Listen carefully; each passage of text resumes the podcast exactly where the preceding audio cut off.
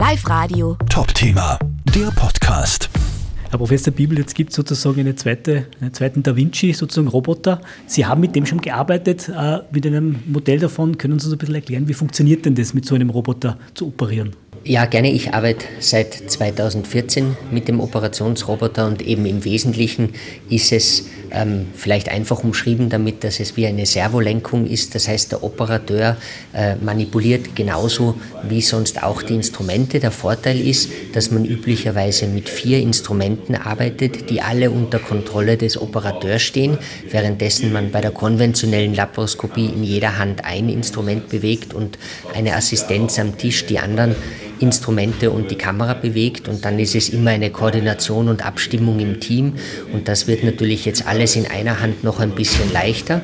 Und der zweite Vorteil ist, dass man durch diesen Roboter eine extrem präzise 3D-Kamerasicht hat, die der steuert und dadurch ähm, eigentlich die bestmöglichen Bedingungen hat, um zu operieren. Und der dritte Vorteil ist, dass beim Roboter die Instrumente frei bewegbar sind, sodass man ähnlich wie in der offenen Chirurgie ähm, nicht gezwungen ist, über den Winkel, mit dem man das Instrument in den Körper eingeführt hat, zu operieren, wie es in der konventionellen minimalinvasiven Technik ist, sondern alle Freiheitsgrade hat, um dann an der Operationsstelle so zu operieren, wie man die Instrumente bei der offenen Chirurgie auch bewegen würde. Hört sich alles doch für den Laien natürlich schwierig an. Wie, wie schnell lernt man das? Ich meine, man ist ja aus Ihrer Sicht das andere Operieren gewohnt, jetzt hat man so ein Gerät plötzlich. Geht das von heute auf morgen? Wie viel Training steckt da auch dahinter, dass man dieses Gerät auch bedienen kann? Es ist, wie gesagt, ein Spezialtraining, was einerseits durch die ähm, Firma vorgegeben und begleitet wird, sodass man sicher das Gerät bedienen kann und versteht. Und das Erlernen der einzelnen Operationstechnik braucht eine gewisse Übung, bei der man aber sehr auf die minimalinvasiven Erfahrungen aufbauen kann. In der Regel denke ich, dass man nach 20 bis 25 Eingriffen sich mit dem Roboter wohlfühlt und entsprechend auch ähm, ihn so beherrscht, dass die Operation optimal verläuft. Ist es quasi, was ist der Vorteil auch für den Patienten von dieser Roboterchirurgie, sage ich mal? Es ist eine minimalinvasive Operation, die per se einen Vorteil bringt und im Speziellen ist, sind die Grenzen, wie weit man minimalinvasiv gehen kann, mit dem Roboter noch ein bisschen weiter verschiebbar, weil man eben optimaler arbeiten kann. Bei der konventionellen Laparoskopie gibt es gewisse Operationsschritte oder Situationen, wo man sagt, jetzt wird es nicht übersichtlich, jetzt ist besser, man muss doch umsteigen auf eine offene Operation. Beim Roboter sind diese Konversionsraten ähm, etwa auf ein Viertel reduziert. Die sind von Operation zu Operation unterschiedlich, aber für alle Bereiche zeigt sich, dass man eben mit dem Roboter noch weiter sicher operieren kann, als das in der konventionellen Technik möglich war. Und dann hat man eben auf das offene Operieren umsteigen müssen, was im Ergebnis gleich ist, aber der Patient hat dann die größere Belastung durch, die, durch den Zugang, der dann eben als großer Schnitt nur möglich ist. Wie viel kostet so ein Gerät?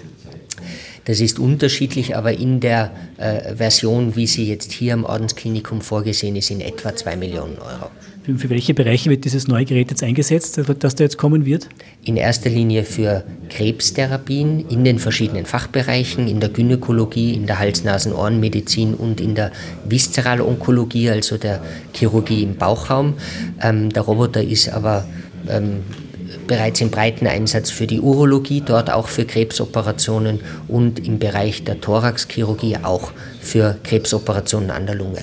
Inwiefern ist so ein Gerät auch für den Standort wichtig, dass man junge Ärzte herbekommt, wo man sagt, die haben ein neues Gerät da in Linz und da gibt es einfach gute Techniken, mit denen man arbeiten kann auf dem neuesten Stand. Ist es auch für den Standort wichtig, um einfach attraktiv zu sein für Ärzte?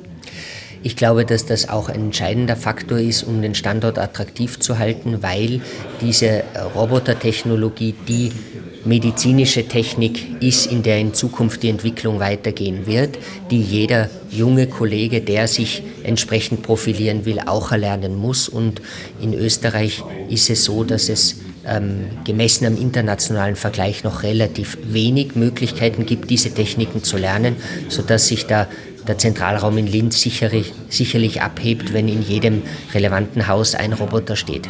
Kann man es denn vielleicht am Laien noch äh, kurz, kurz erklären, was macht der Roboter, was macht der Mensch, sage ich mal, der Roboter operiert und gesteuert wieder vom, vom, von Ihnen sozusagen, wie kann man es ein bisschen vielleicht einfach herunterbrechen, wie die Arbeitsteilung da so ist am OP-Tisch? Ja, wie gesagt, man kann sich wie eine Servolenkung vorstellen. 100 Prozent wird vom Operateur bedient und er hat nur die Möglichkeit, alle Instrumente alternierend optimal einzustellen und äh, zu bewegen. Das heißt, der Roboter selber arbeitet noch nicht semi-automatisiert, sondern wird zu 100 Prozent eins zu eins vom Operationsteam gesteuert.